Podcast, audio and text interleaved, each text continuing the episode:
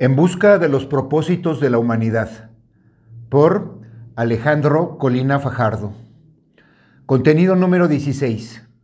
El nihilismo, el fanatismo y el sujeto moderno.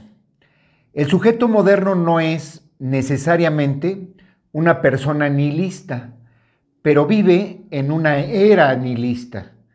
El sujeto moderno puede ser, por ejemplo, un fanático, lo que constituye una forma extrema de no ser nihilista.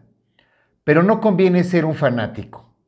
O conviene, pero solo si uno destaca como el líder de los fanáticos e imagina que no existe una vida más allá del narcisismo. Ojalá solo existiera el fanático que sigue a la selección mexicana o a ICDC, pero no ocurre así. Resulta que el fanatismo constituye una respuesta básica al nihilismo y que el nihilismo urde una respuesta básica del ser humano ante la existencia, por lo que se impone vivir más allá del nihilismo y del fanatismo, es decir, más allá de las respuestas básicas del ser humano para encontrarse con uno mismo. O, en otras palabras, se requiere ir más allá del nihilismo y del fanatismo, esto es, más allá, lo mismo de la decepción acunada en la ausencia de motivos trascendentales, como del fervor por una verdad presuntamente revelada que cierra los caminos al descampado existencial. El sujeto moderno no es, por fuerza, una persona nihilista, pero muchas veces lo es. Más aún, de acuerdo a la filosofía existencialista, en algún momento uno lo es, si es que se atreve a ser. Tanto la solución abiertamente religiosa de Kierkegaard como la fe histórico-filosófico-religiosa de Jean-Paul Sartre, la resolución de apegarse con celo metafísico a la tierra de Heidegger, como la rebelión solitaria y solidaria de Albert Camus, advierten en el nihilismo una estación obligada para que uno alcance una auténtica posesión de sí mismo.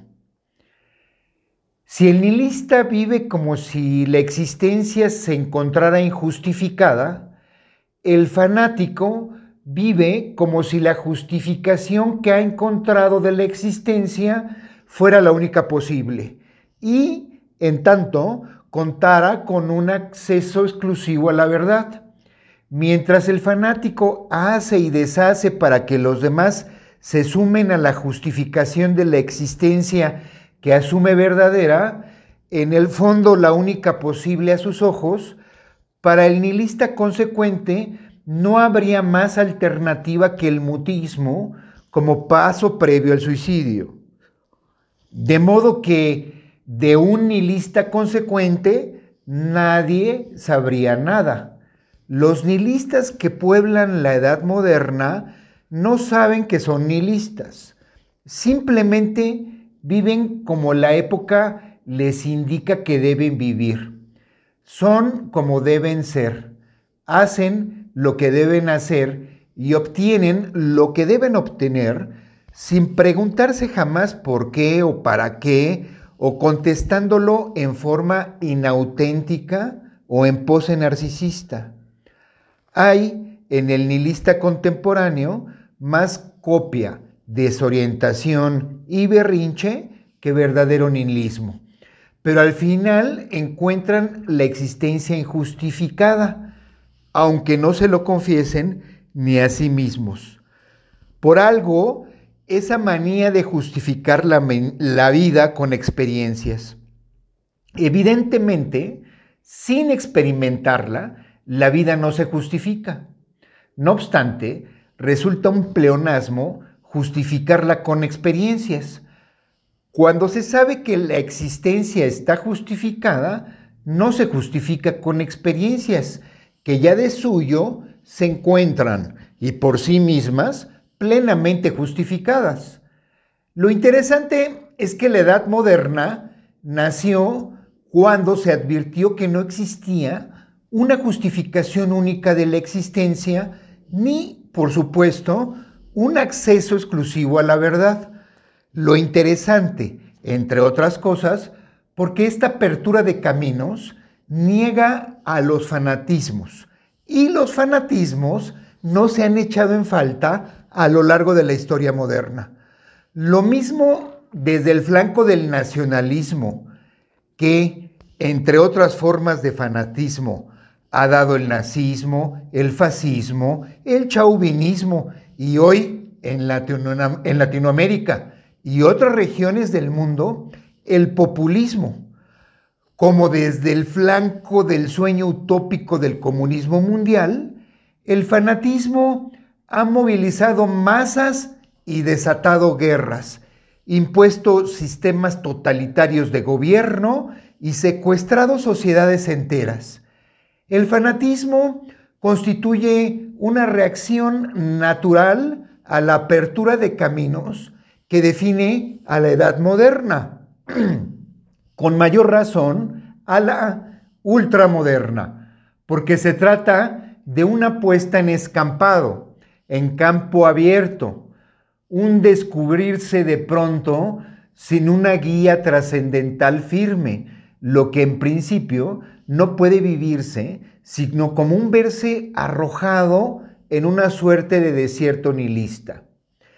De acuerdo a todos los indicios, poco importó que Kant advirtiera en el movimiento intelectual de la Ilustración, del que él formó parte, la adopción de la mayoría de edad de la humanidad. Y poco importó porque, de acuerdo a todos los indicios, persistió el sentimiento infantil de desamparo paterno, pues no es otro el que patrocina el fanatismo y el nihilismo. Pero la conciencia personal florece más allá del fanatismo y del, y del nihilismo, o no florece.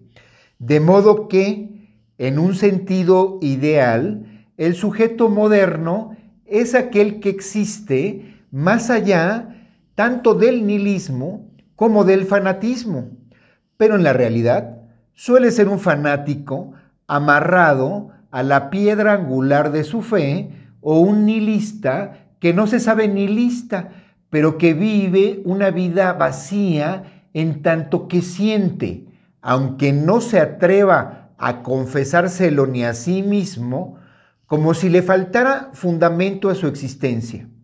Por esa razón, cuando no intentan demostrar a los demás que viven en forma extraordinaria, envidian a quienes suponen viven de un modo no ordinario y se resienten contra ellos en secreto.